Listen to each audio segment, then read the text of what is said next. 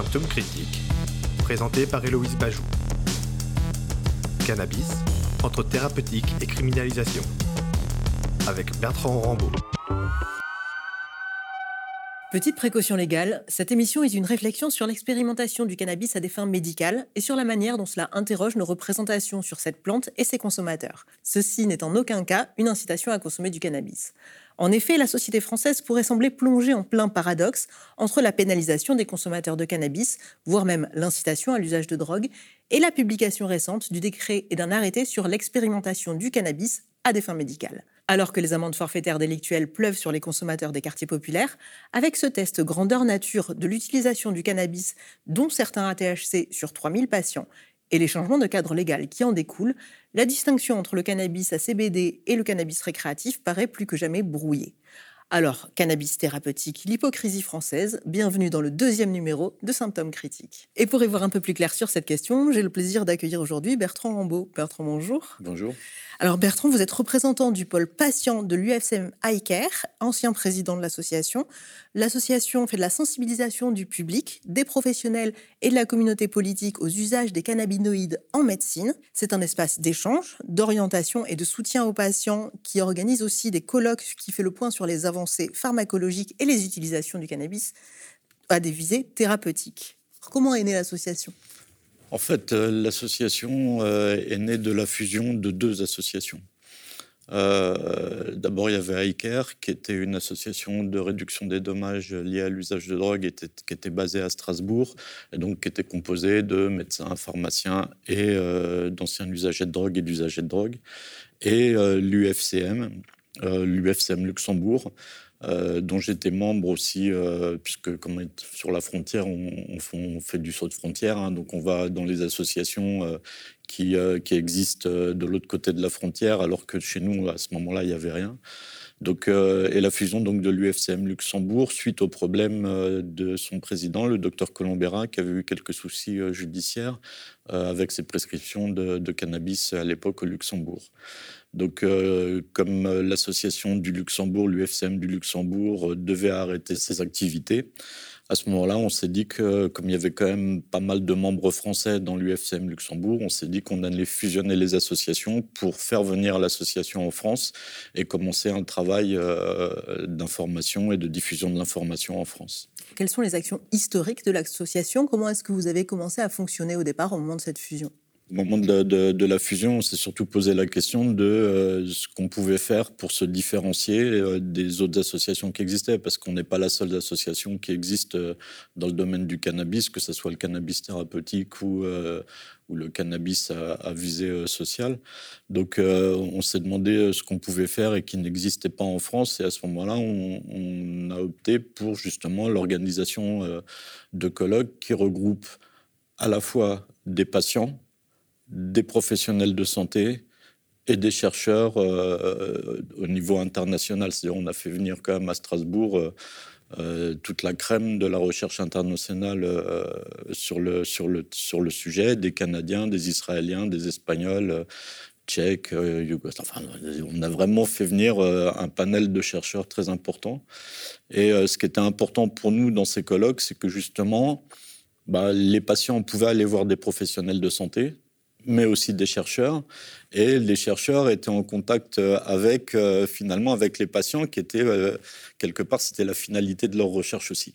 C'est-à-dire de pouvoir aider ces patients qui souffrent et, qui continuent à souffrir et, de permettre justement une interaction qui n'existait pas entre patients professionnels de santé et chercheurs. Et comment est-ce que vous vous êtes intéressé à la question de l'usage du cannabis en médecine? Bah, en fait, moi, je suis malade depuis très longtemps. Je suis séropositif au VIH depuis 1984, euh, intolérant aux antirétroviraux, c'est-à-dire que je ne supporte pas euh, les traitements euh, qui me maintiennent en vie. Et je me suis aperçu à un moment donné que le seul moyen pour atténuer les effets secondaires de ces traitements, qui étaient quand même extrêmement désagréables à vivre, euh, il y avait que le cannabis. Avec mon médecin, on a tout essayé. Mon médecin, mon pharmacien, à l'époque, on a essayé tout ce qui était disponible dans la pharmacopée française. Et, euh, en fin de compte, euh, ben, ils ont fini eux aussi par accepter le fait qu'il n'y avait que le cannabis qui pouvait m'aider à prendre ces traitements. Donc c'est un peu c'est un peu comme ça que je suis rentré dans dans le, dans le système associatif euh, où on s'est vraiment spécialisé sur le cannabis thérapeutique, c'est lié à mon expérience propre et puis à l'expérience d'autres malades qui étaient euh, soit hyperactifs, soit bipolaires. À l'époque, c'était quand même beaucoup des hyperactifs qui, étaient euh, en pointe dans, le, dans, dans ce domaine. Quoi. Mais il y avait aussi beaucoup de malades du sida forcément, puisque euh, c'était euh, une problématique aussi à ce moment-là euh, pour pouvoir manger, pouvoir dormir, pouvoir un petit peu aussi décompresser. Donc, on a beaucoup de malades à ce moment-là ont commencé à utiliser le, le, cannabis à des fins thérapeutiques dans un cadre totalement illégal et en se fournissant au marché noir. Alors pour que les choses soient claires, on commence à entendre parler beaucoup du, cannabis dit bien-être, du cannabis thérapeutique. Peut-être que vous pourriez, est-ce que vous pouvez nous éclairer sur les différents types de cannabis, les différents types d'usage du cannabis? Est ce que ça veut dire? En fait, euh, pour nous, hein, à l'UFCM, c'est euh, il y a l'usage thérapeutique du cannabis, alors qui concerne les patients. Euh, c'est une vingtaine d'indications qui concernent 41 pathologies et les usages sociaux. Et donc, euh, c'est complètement différent. Nous, les usages sociaux, c'est euh, le cannabis dit récréatif et, euh, et le cannabis bien-être, qui est un peu en vogue là depuis 2-3 ans, avec l'ouverture de boutiques un peu partout en France, et qui eux vendent du CBD. l'usage thérapeutique du cannabis, c'est pas que le CBD. L'usage thérapeutique du cannabis, c'est CBD et THC à des ratios différents selon euh, les spécialités qui sont préparées pour les patients en fonction de leur pathologie et, euh, des symptômes qu'ils ressentent et qu'il faut essayer d'atténuer. Et l'usage social dit de bien-être, c'est du CBD, donc du cannabidol. Donc c'est euh, une molécule, c'est un cannabinoïde qui ne provoque pas de modification de l'état de conscience, mais qui est psychoactif puisqu'il agit sur le système nerveux central. Donc on ne peut pas dire le CBD n'est pas psychoactif, euh, il l'est en réalité, même s'il ne provoque pas de modification de l'état de conscience. Alors il faut peut-être préciser qu'il y a des centaines de, de, substances actives, de cannabinoïdes dans le, cannabis. Est-ce que vous pouvez peut-être éclairer un petit peu les différentes substances qu'il y a et lesquelles sont en jeu dans l'expérimentation du cannabis thérapeutique dont on va parler un petit peu plus tard? Bah, ce qu'il faut savoir, c'est déjà le cannabis. Il y a à peu près 400 composants euh, dans le cannabis, une centaine de cannabinoïdes, dont le THC et le CBD, et euh, des terpènes, des flavonoïdes, etc. Donc c'est une plante extrêmement complexe. L'expérimentation euh, du cannabis thérapeutique qui se met en place, c'est donc de pouvoir prescrire à 3000 patients qui souffrent de différentes euh, pathologies, différents symptômes liés à des pathologies qui sont euh, des pathologies invalidantes quand même sévères et, qui, ont besoin donc de cette plante parce qu'on n'a pas trouvé d'autres solutions. C'est des impasses thérapeutiques dans lesquelles ils se trouvent et qui font qu'ils sont en souffrance et que le milieu médical, à la limite, n'a plus trop de solutions à proposer pour les aider les CSST de, de, la NSM a choisi cinq indications qui sont les cinq indications les plus documentées au niveau de la recherche internationale sur l'usage du cannabis. C'est vraiment uniquement sur le THC, le CBD, les différents ratios et euh, les galéniques, c'est-à-dire les, les, présentations, c'est-à-dire c'est des fleurs et c'est des huiles. Et donc là, ce qui va être testé aujourd'hui en France, c'est un module de formation pour les professionnels de santé et le circuit d'approvisionnement, de distribution, la prescription en fin de compte.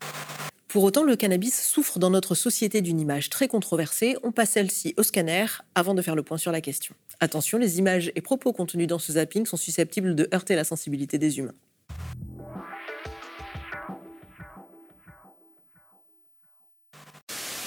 1000 plantes de cannabis dans ce pavillon de Tremblay en France, une culture quasi industrielle. Même si le sujet n'est pas dominant, la question de la libéralisation du cannabis est récurrente. Aucun gouvernement jusqu'à présent n'a souhaité la faire.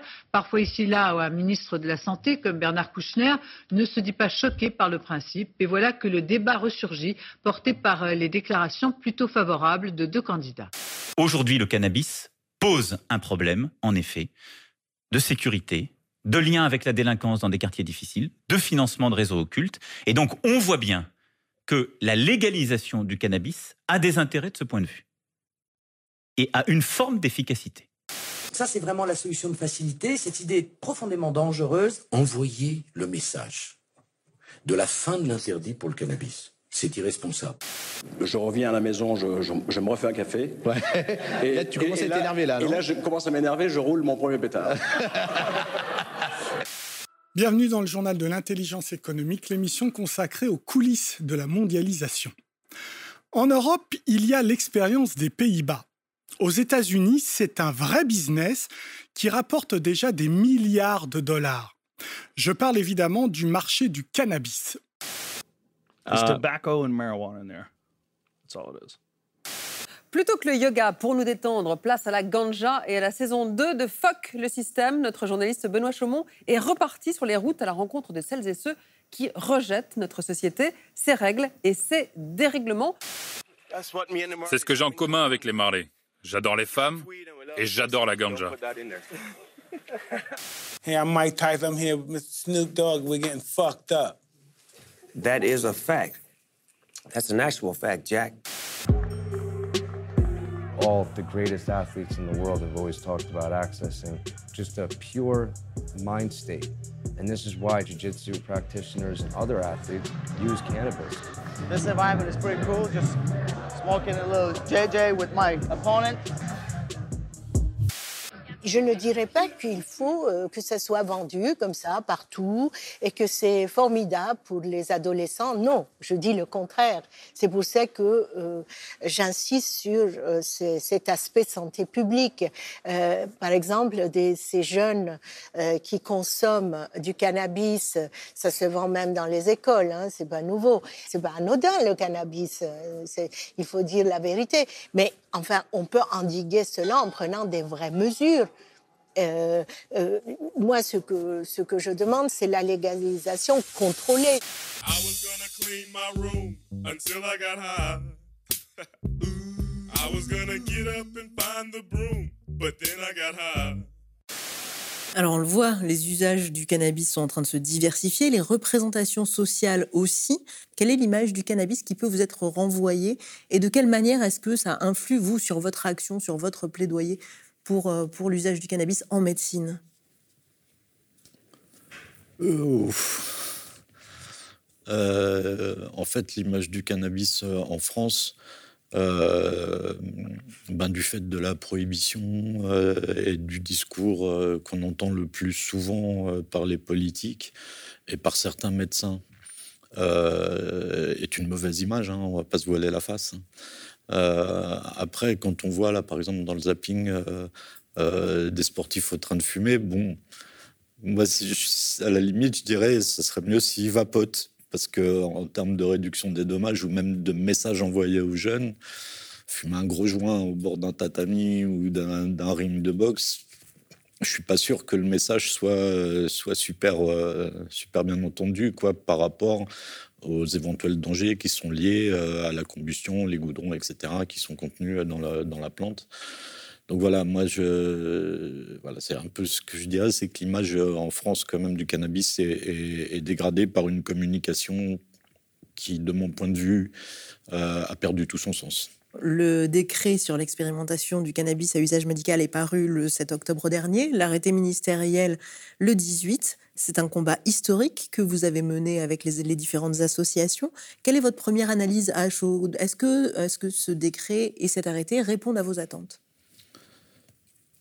Alors, euh, je vais dire non, absolument pas. Alors même si, on, évidemment, on ne peut pas être contre cette expérimentation, évidemment pour nous euh, et pour d'autres associations qui militons depuis de nombreuses années, c'est une victoire historique parce que depuis euh, 1970, à peu près toutes les, les, décisions qui ont été prises par les politiques, ça a été pour accentuer la prohibition et la répression. Et c'est la première fois en 50 ans qu'il y a un décret qui, euh, qui pose euh, en des termes quand même relativement clairs que euh, peut aller dans une autre voie. Donc évidemment c'est positif.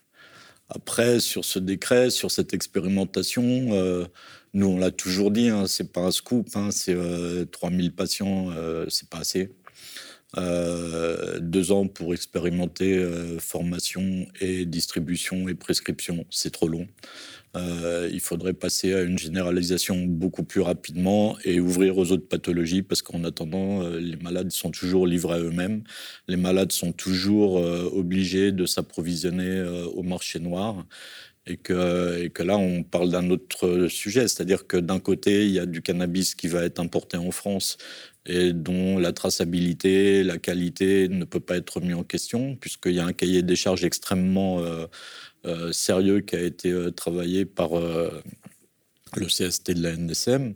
Et d'un autre côté, il y a des produits dont on ne sait pas d'où ils viennent. Enfin, ils viennent, un petit peu plus tard hein, sur la question de l'approvisionnement. Vous parliez justement du nombre de pathologies, du fait que les pathologies qui sont comprises dans cette expérimentation sont extrêmement restreintes et le fait que ce soit les mieux documentées.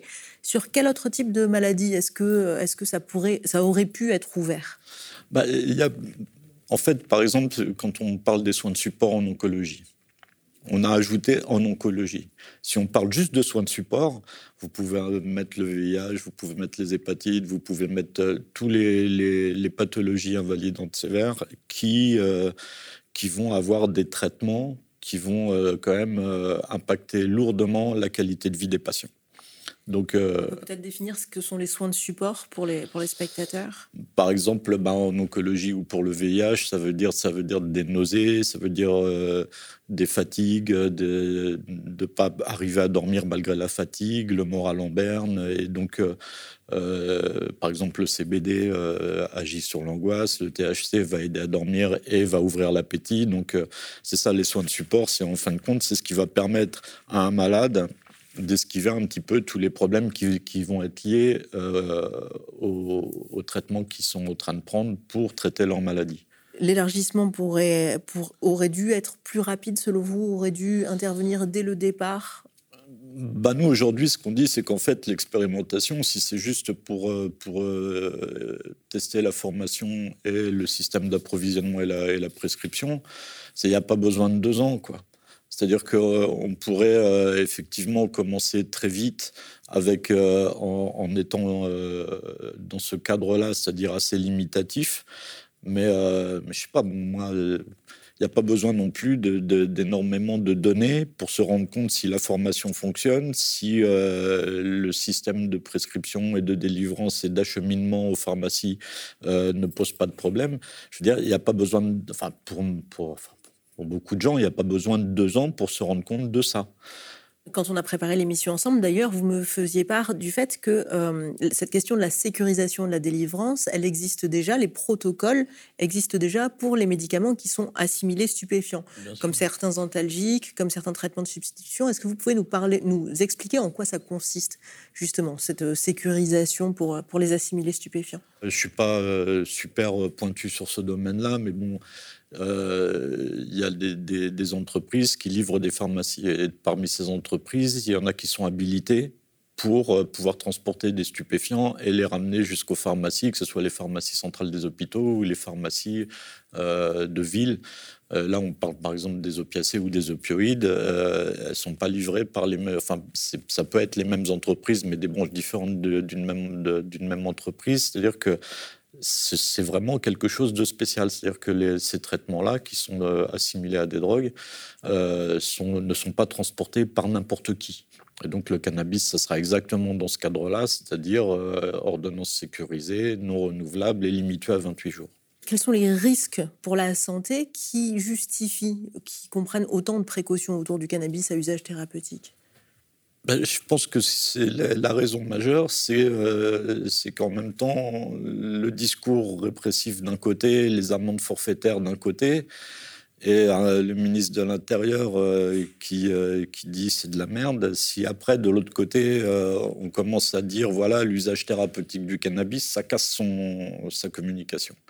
Donc je pense qu'il y a beaucoup euh, de, problèmes qui est lié à la communication extrême de certains politiques qui, euh, ne veulent pas voir euh, la réalité de ce qui se passe, hein, mais pas que d'un point de vue thérapeutique. Aujourd'hui, enfin, de mon point de vue. Après, je ne sais pas, on y reviendra sûrement, mais ce qui pose un problème aujourd'hui, c'est pas le cannabis, c'est la prohibition. Quels conseils vous donnez aux patients qui vous contactent, qui envisagent d'avoir recours au cannabis pour, pour soulager certains effets secondaires, certains effets de la, de la maladie? Ben, La première chose qu'on dit déjà dans, pour un usage euh, thérapeutique du cannabis, c'est qu'il n'y a pas de joint.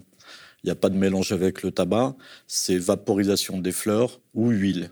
Et c'est aussi le discours qu'on tient en santé publique pour les autres euh, consommateurs, euh, consommateurs récréatifs ou les consommateurs. C'est d'éviter la combustion parce que, euh, bah, comme pour le tabac, il y a des goudrons, etc. Et de toute façon, ça, c'est nocif pour l'être humain. Donc, que ce soit pour le thérapeutique ou pour les usages sociaux, on essaye de, conseiller aux gens de ne pas utiliser la combustion, donc de, passer par des vaporisateurs et de passer par des huiles, des concentrés, euh, plutôt que par euh, des joints, même si c'est euh, un peu moins convivial d'avoir un vaporisateur et de ne pas pouvoir le passer à 12 personnes autour de la table. Mais, mais en même temps, ça fait partie de la santé publique.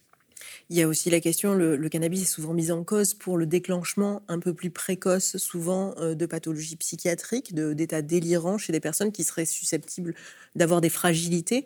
Est-ce que c'est quelque chose que vous travaillez, vous aussi, au sein de l'association? On a deux, trois schizophrènes qui sont venus nous voir euh, et qui font partie de l'association et euh, qui n'utilisent pas de THC parce qu'en fait c'est surtout le THC qui provoque l'accélération de ces pathologies psychiatriques mais par contre qui utilisent du CBD. Euh, il y a d'ailleurs beaucoup de recherches qui se font normalement en Tchéquie. Il y a un, professeur qui travaille euh, sur l'utilisation du CBD pour traiter la schizophrénie. Donc, euh, c'est ce que je vous disais au départ, le cannabis est une plante complexe et qu'en fonction des molécules qu'on utilise sur les pathologies visées, ben, on peut pas dire juste le cannabis, c'est pas bon.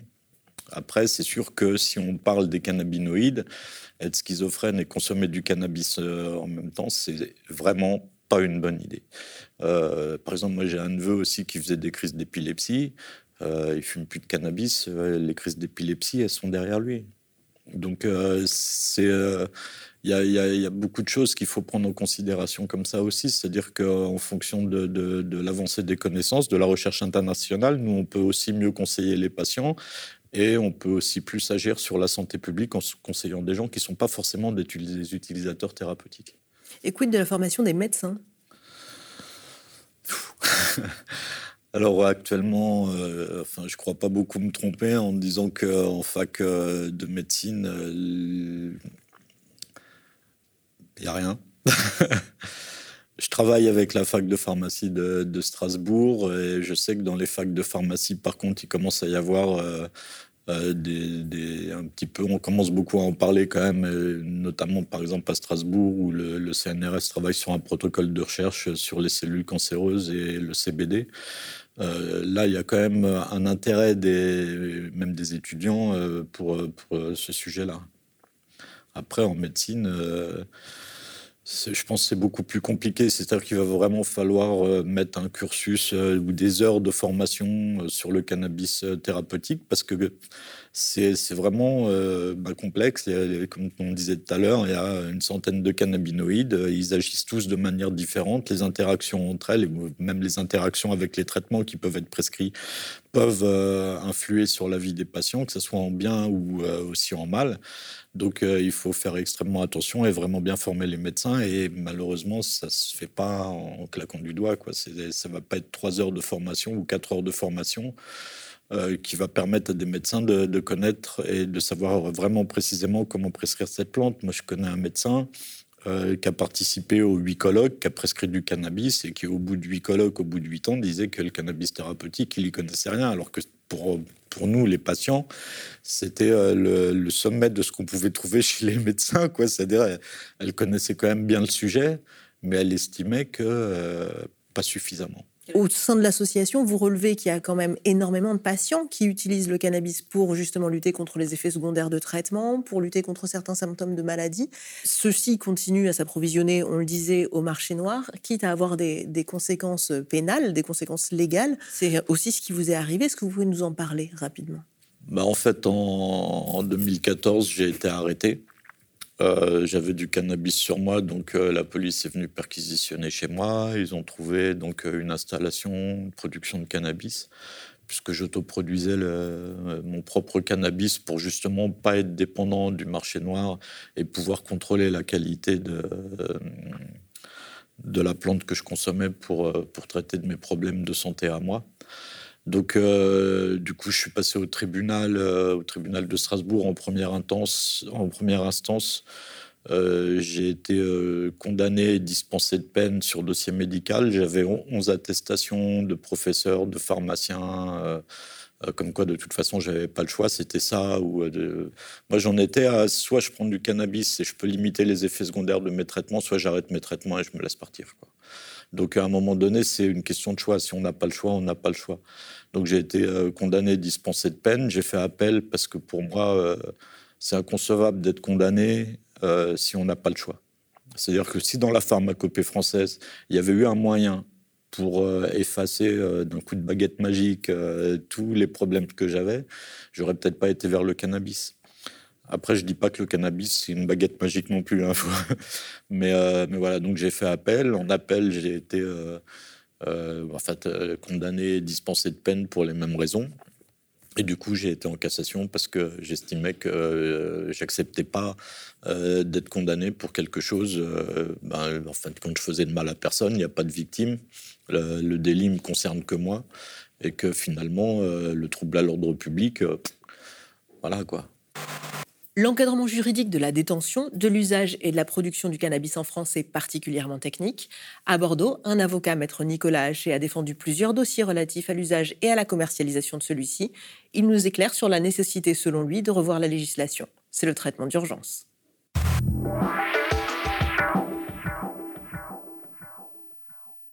Maître Nicolas Haché, bonjour. L'implantation des points de vente de CBD n'a pas été une mince affaire. Vous avez essuyé les plâtres dans la cité girondine avec euh, l'implantation de Green Haven qui a été en procès en 2018. Est-ce que vous pouvez revenir sur cette affaire? Euh, Oui, tout à fait. Effectivement, j'ai été saisi à l'automne 2018 pour deux, par deux commerçants bordelais donc, euh, qui exercent sous l'enseigne Green Haven à Bordeaux et qui étaient les premiers commerçants à avoir ouvert une boutique de cannabis CBD euh, en Gironde et même peut-être en Aquitaine. Enfin, en tout cas, à Bordeaux, c'est sûr. Ils étaient les tout premiers. Et moi, j'ai eu l'occasion donc de défendre Green Haven et devant la Chambre de l'instruction de Bordeaux de euh, faire réformer euh, le contrôle judiciaire, donc qui interdisait à mes clients d'exercer leur activité professionnelle. Et la Cour a donc autorisé la rouverture du magasin en enjoignant simplement à mes clients de respecter le droit sans le définir. Et c'était ça tout l'enjeu, puisque on avait, entre le procureur et moi-même, on avait des grandes euh, différences d'interprétation du droit. La filière qui a mis en place le cannabis CBD, le cannabis euh, de bien-être, s'est servi de la législation sur le chanvre agricole, puisque eux, ce qu'ils cherchaient, c'était le CBD et d'autres molécules comme le CBG, et pas le THC. Donc, dans le catalogue autorisé, les chanvres agricoles alors, ça pose toujours un petit peu un problème euh, en termes de droit quand on autorise euh, un produit, mais qu'on réglemente son usage. En revanche, il y a eu quand même un certain nombre de décisions définitives de relax qui concernent des commerçants de CBD, qui n'a pas été frappé d'appel. Donc, elles sont définitives, donc le parquet n'a pas frappé d'appel. Donc, en, dans l'attente de la décision de la Cour de justice de l'Union européenne qui devrait pas tarder, euh, ben on s'appuie. et ce qui fait état de, de loi, de droit, c'est effectivement ce sont ces décisions définitives de relax euh, sur lesquels les euh, commerçants inquiétés pourraient euh, s'appuyer pour revendiquer bien le, droit de faire pousser et à vendre du cannabis CBD. Alors, le décret relatif à l'expérimentation du cannabis à usage médical vient de paraître au journal officiel la semaine dernière. Qu'est-ce que cela implique en termes de changement du cadre légal? Sur le cannabis thérapeutique ou le cannabis à usage médical, c'est bien du cannabis et ensuite c'est l'usage qui, qui différencie en droit comme en fait concrètement et légalement le cannabis à usage médical, le cannabis thérapeutique et le cannabis récréatif. Et là encore, euh, c'est un petit peu compliqué de définir aussi euh, un objet juridique par rapport à son usage. Le cadre légal préexistant permettait déjà l'utilisation du cannabis pour produire des, produits thérapeutiques. Voilà, euh, depuis le 5 juin 2013, les professionnels de santé, sous certaines conditions, sont autorisés, enfin il faut ensuite une autorisation de mise sur le marché, à fabriquer des médicaments euh, avec euh, du cannabis ou euh, ses principes actifs, donc le THC et les autres molécules du, cannabis, sous forme de médicaments, donc comprimés, des choses comme ça. ce qui est complètement nouveau avec le, décret et la loi, la loi du 24 décembre 2019 et le décret du, du 7 octobre, c'est que c'est le cannabis sous sa forme végétale, la plante de cannabis qui rentre dans la catégorie des euh, produits pharmaceutiques, donc c'est-à-dire des médicaments qui sont prescrits en médecine humaine. Alors pour les patients, euh, c'est clair puisque c'est inscrit dans, dans, le décret. Ceux-ci auront l'autorisation de faire usage, détenir et transporter du cannabis dans le cadre de la prescription donc médicale. Les professionnels de santé aussi pourront avoir, pourront prescrire, détenir, stocker, importer euh, du cannabis euh, à usage médical, enfin du cannabis qui sera utilisé de façon, de façon médicale. Et dans ce sens, l'utilisation, l'usage, le, transport et la détention n'est plus illicite. Et donc, euh, les patients ne tombent plus sous les incriminations du Code pénal, les articles 222, 34 et suivants, euh, du code pénal. Donc ils sont dispensés, ils ne peuvent pas être poursuivis euh, pour ces faits. Les usagers de cannabis donc, ne sont pas autorisés euh, par le décret à consommer du, cannabis quand ils ne sont pas malades et quand ils ne sont pas inscrits dans le protocole. Ils sont toujours soumis au texte de l'article 3421.1 du Code de la santé publique. Donc, qui punit d'un an de prison et de 3550 euros d'amende le fait de consommer, de faire usage de façon illicite de stupéfiants, donc de cannabis. Il y a quand même eu euh, une loi euh, qui date du 23 mars 2019 qui est venue euh, changer un peu les choses puisque maintenant les pouvoirs publics sont autorisés à recourir à l'amende forfaitaire délictuelle. C'est-à-dire c'est une amende qui est de 200 euros, qui est inscrite au casier judiciaire, mais qui dispense la personne qui est interpellée de garde à vue, de procès, de toute la procédure classique et surtout qui n'a pas des peines aussi élevées que celle du, texte, du texte initial qui est toujours en, vigueur. Mais pour les producteurs français, qu'ils soient professionnels ou pas, euh, on reste dans les dispositions, on reste soumis aux dispositions de l'article 222-35 du Code pénal, qui prévoit, je le rappelle, une peine de 20 ans. Donc pour tous ceux qui seraient, euh, euh, qui voudraient faire pousser du cannabis dans leur cave ou dans leur placard, c'est la peine qui est, qui est actuellement encourue. Alors, 20 ans de prison maximum pour trafic de stupéfiants, c'est une sanction lourde. Euh, vous, vous êtes passé par là, par le risque. Quel impact est-ce que ça a eu sur votre prise en charge de santé, sur votre état de santé à ce moment-là? Bah, suite, à, suite à ces problèmes judiciaires, euh, j'ai perdu 14 euh, kilos en l'espace d'un mois parce que comme j'avais plus de cannabis, il m'avait pris tout le cannabis que j'avais à la maison. J'ai arrêté de prendre mes traitements. Je pouvais plus les prendre, c'était devenu c'est un truc ingérable quoi. Donc, euh, donc j'ai perdu 14 kilos, donc un quart de masse corporelle quand même à l'époque, c'est ce que ça représente quand même. Et, euh, après, mon médecin euh, m'a prescrit du cannabis que j'ai été chercher dans des pharmacies aux Pays-Bas. Donc c'est comme ça que je suis revenu un petit peu de, de, cette, de cet épisode un petit peu calamiteux que la justice française m'a fait vivre. Quand des patients s'adressent à l'association pour des problèmes juridiques, qu'est-ce que vous mettez en place? Comment est-ce que vous, venez, vous leur venez en aide? En fait, euh, on les, en fait l'association aujourd'hui euh, est une association où il n'y a plus de président et qui est multipôle. C'est-à-dire il y a un pôle juridique, un pôle scientifique, un pôle patient, un pôle communication et un pôle trésorerie. Donc c'est une, euh, une étoile à cinq branches et on dirige l'association, cinq personnes qui dirigent l'association. quoi. Donc, euh, quand euh, des, malades viennent nous voir avec des problèmes juridiques, quand ils viennent nous voir, hein, parce qu'on n'est pas la seule association, maintenant il y a d'autres avocats aussi qui se sont spécialisés dans ce genre de problème-là. Mais quand on a ce genre de problème-là, on les oriente sur notre avocate et notre avocate prend l'histoire en main et, nous finalement on la laisse. Après c'est son son affaire, c'est l'association n'a plus rien à voir là-dedans, même si elle fait le travail pour pour quelqu'un qui est de l'association. Et on vient de le voir, donc Maître Nicolas Haché, dans son, dans son explication, lui pense qu'il est vraiment nécessaire de réformer la législation relative à, l'usage de cannabis, quel que soit le type d'usage. Euh, quelle est votre position, vous, sur, sur cette question-là? Moi, je pense aujourd'hui, de toute façon, comme je disais tout à l'heure, pour moi, aujourd'hui, euh, le, le, problème, c'est pas le cannabis, c'est la prohibition, c'est-à-dire c'est la législation sur le cannabis qui est un vrai problème.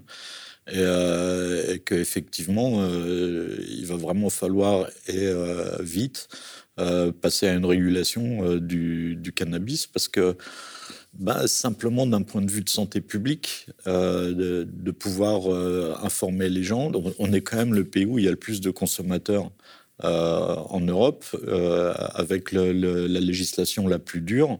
Donc peut-être se poser les questions et de se dire mais pourquoi durcir de plus en plus une législation qui a montré son incapacité à régler le problème?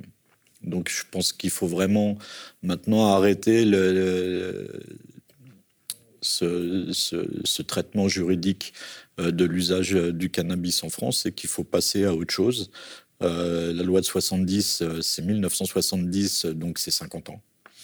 Et, il est temps vraiment de, changer cette loi sur l'usage des produits stupéfiants en France, que ce soit le cannabis ou autre d'ailleurs, mais c'est vraiment nécessaire d'avoir une nouvelle législation sur les produits stupéfiants en France, parce qu'aujourd'hui, cette législation est plus un problème qu'une solution. D'autant que la France est à la traîne comparée à de nombreux pays dans le monde. La légalisation du cannabis est en train de se développer un petit peu partout. L'usage du cannabis à usage médical aussi. Est-ce que vous auriez d'autres exemples, justement? Est-ce que vous auriez des exemples de euh, l'usage du cannabis à des fins médicales qui, voilà, qui sont particulièrement parlants? Bah, En fait, on voit que ça se développe partout dans le monde. Hein. C'est ce que vous disiez, que ce soit en Amérique du Nord. Euh, euh, les États-Unis, euh, un nombre impressionnant d'États, et même en Europe, où finalement la France aujourd'hui va se retrouver euh, un des derniers États à, mettre en place le, cannabis médical. L'Allemagne l'a fait. bon, les Pays-Bas l'ont fait. Alors eux, c'est différent parce qu'ils ont un système aussi de tolérance pour la consommation de cannabis euh, pour les usages sociaux qui, n'est pas du tout d'actualité en France. Et d'ailleurs, cette, tolérance, ils sont en train de la revoir pour vraiment passer à un système euh, euh, plus légal.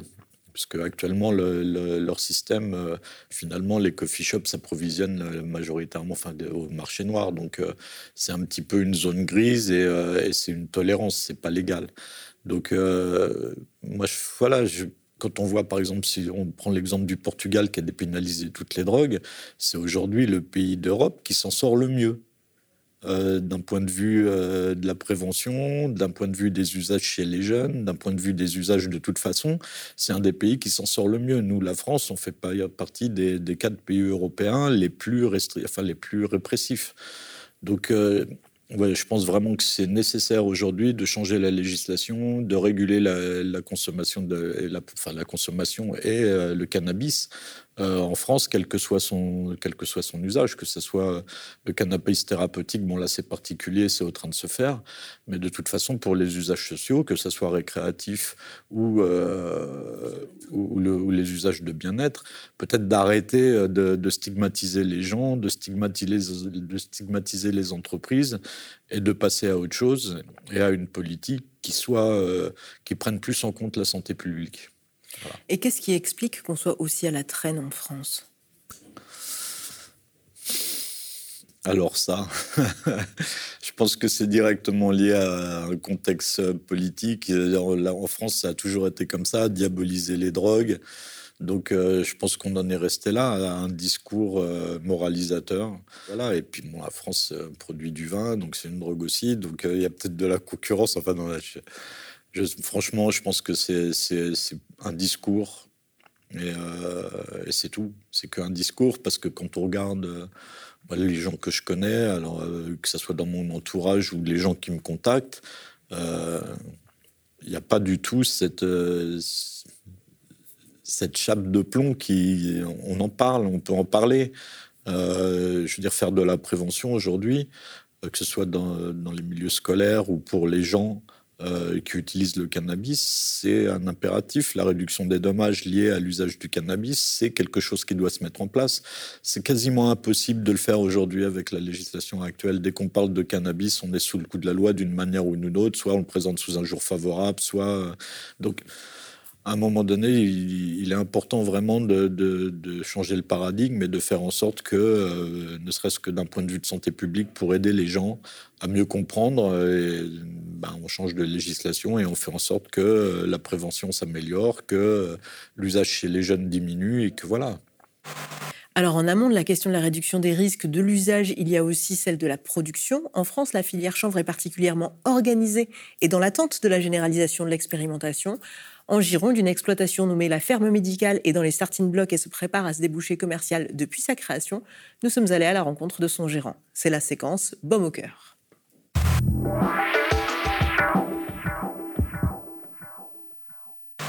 Raphaël de Pablo, vous êtes gérant de la ferme médicale, une exploitation de chanvre destinée à des usages bien-être. Le cannabis que vous cultivez est autorisé avec une teneur en THC minime et utilisé pour euh, de la fabrication de pommades et d'huile de CBD.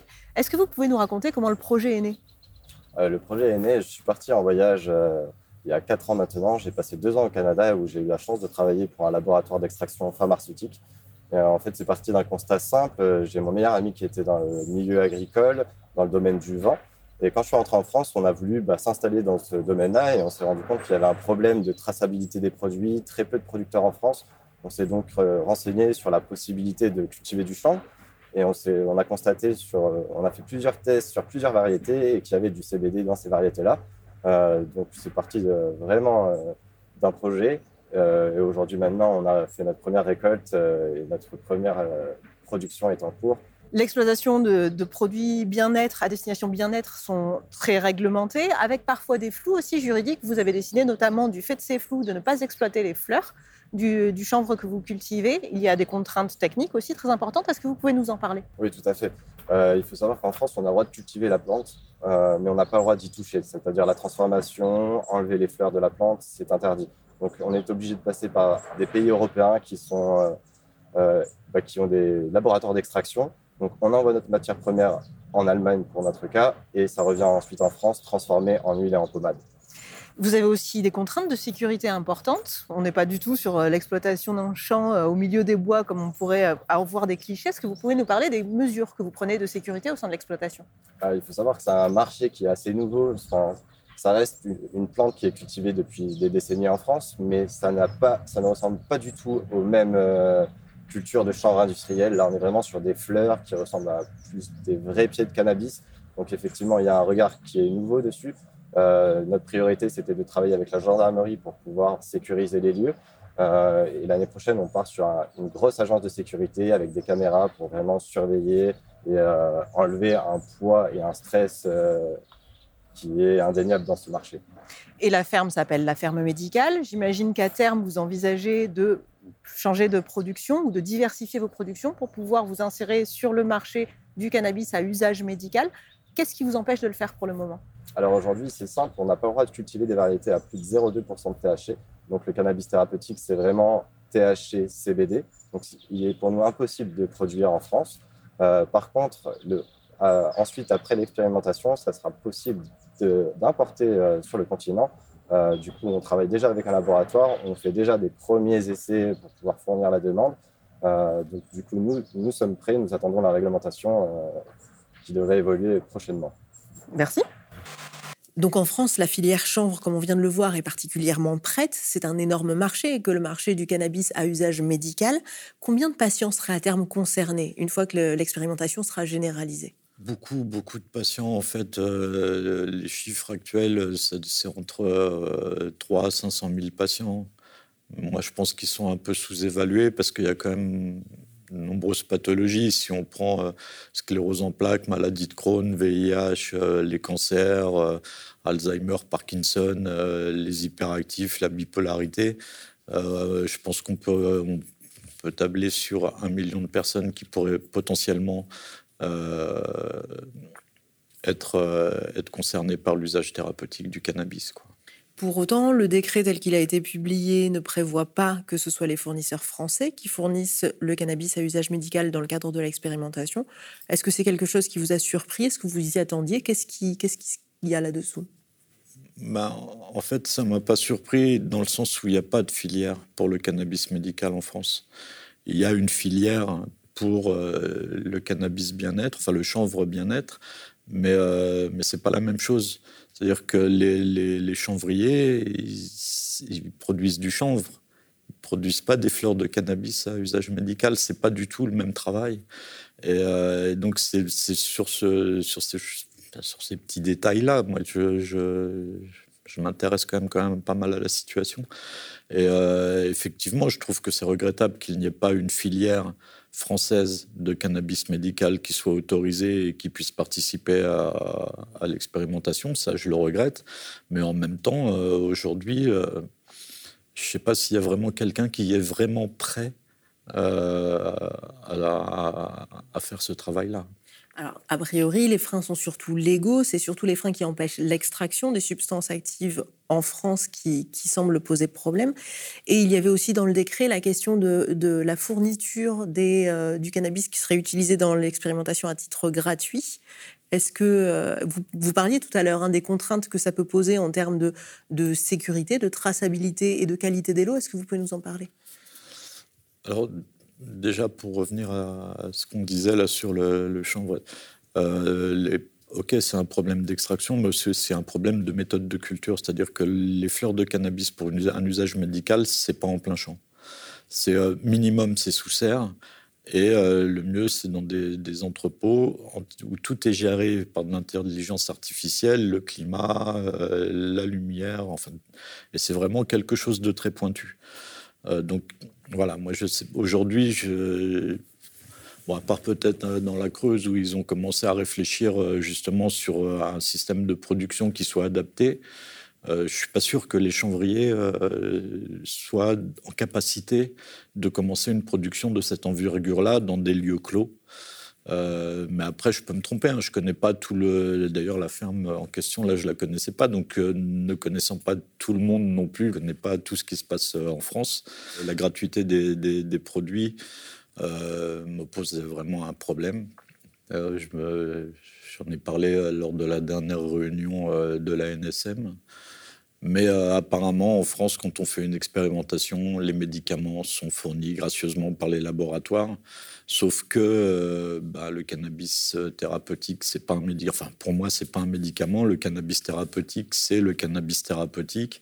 Alors là, on dit c'est un médicament par destination. Ok, moi je veux bien, mais mais en attendant que que des fournisseurs étrangers fournissent gratuitement pendant deux ans 3000 patients alors moi, je ne sais pas, après, c'est ce que je leur ai dit, moi, je ne sais pas euh, sur quelle planète ils vivent, mais moi, dans la société où je vis, euh, des entreprises qui font un cadeau de plusieurs millions d'euros à un État, c'est pas sans contrepartie. Et même si ces contreparties ne sont pas écrites, même si elles ne sont pas connues et reconnues, euh, le simple fait d'avoir fourni leur, médicaments pendant deux ans à 3000 patients, les placera d'office, s'il y a une généralisation derrière, les placera d'office comme les meilleurs, euh, ils seront les mieux placés sur, le, sur le, la, suite, sur la généralisation, puisque leurs médicaments auront fait des preuves pendant deux ans. Donc les médecins qui n'auront pas participé à l'expérimentation, quand on va leur dire maintenant vous pouvez prescrire du cannabis, bah, ils vont prescrire euh, ce qui a déjà été prescrit euh, par les médecins qui ont participé à l'expérimentation. Après, il y, a, le coût, enfin, ce, qui, peut paraître un peu bête, mais la, publicité que les entreprises vont pouvoir tirer de ça. C'est-à-dire que voilà, ils ont participé à une expérimentation en France fournie pour plusieurs millions d'euros euh, de fleurs de cannabis et d'huile de cannabis à 3000 patients. Eux, ils vont le mettre en avant dans leur communication. Après que euh, des, producteurs qui sont susceptibles de, participer à l'expérimentation puissent être refusés, moi, j'ai aucun doute là-dessus. Euh, il y a eu des lots refusés déjà par l'Italie et par l'Allemagne, des mêmes producteurs qui vont fournir au cannabis, donc il va falloir être vigilant là-dessus. Après, après, en Italie et en Allemagne, ils le payent quand même. Donc, euh, refuser un lot quand on le paye même pas cher, voilà, c'est jouable. Après, donner un cahier des charges qui est quand même très, très, très strict euh, et refuser un lot euh, pour un défaut euh, même minime du lot, quand on donne, moi, je, enfin, moi ça, me gêne, en fait. Je, suis très gêné par ça, en fait. Et avant de se quitter, quels sont les prochains axes de travail de l'association? Là, en fait, euh, on est au train enfin, on a été contacté par des, financeurs suisses qui veulent travailler avec nous. Et en fait, euh, l'idée pour nous aujourd'hui, si ça fonctionne, si ce que ce rendez-vous porte ses fruits, ça serait de, mener à, bien une expérimentation avec la faculté de, pharmacie et le CNRS de Strasbourg, euh, de faire de, financer une recherche. Sûr. Bah ça, c'est encore, euh, c'est encore, euh, à découvrir dans, à découvrir dans les prochaines émissions. Mais pour l'instant, je ne peux pas en dire de plus parce que de toute façon, on en est au début d'un nouveau travail. C'est-à-dire que là, cette année, on a été obligé d'annuler le colloque puisque ben, Covid oblige, quoi.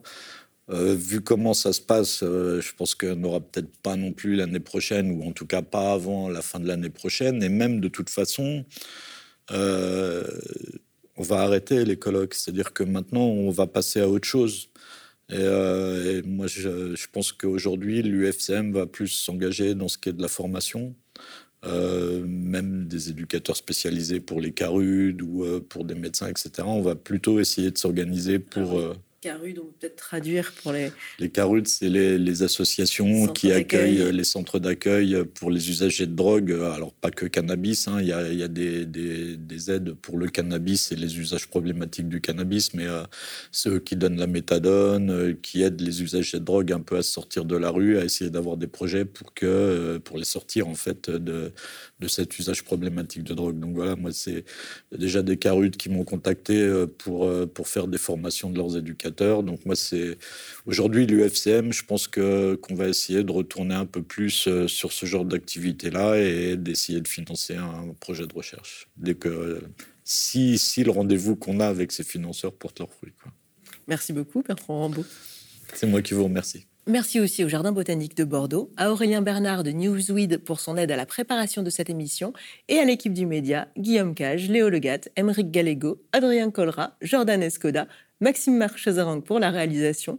Ce numéro est tout particulièrement dédié à Martine, Christian et Violaine qui se reconnaîtront. Quant à nous, on se retrouve pour le prochain numéro de Symptômes critiques et d'ici là, prenez bien soin de vous. Le média est indépendant des puissances financières et n'existe que grâce à vos dons. Soutenez-nous sur lemediatv.fr. Et pour ne rien rater de nos contenus, abonnez-vous à nos podcasts.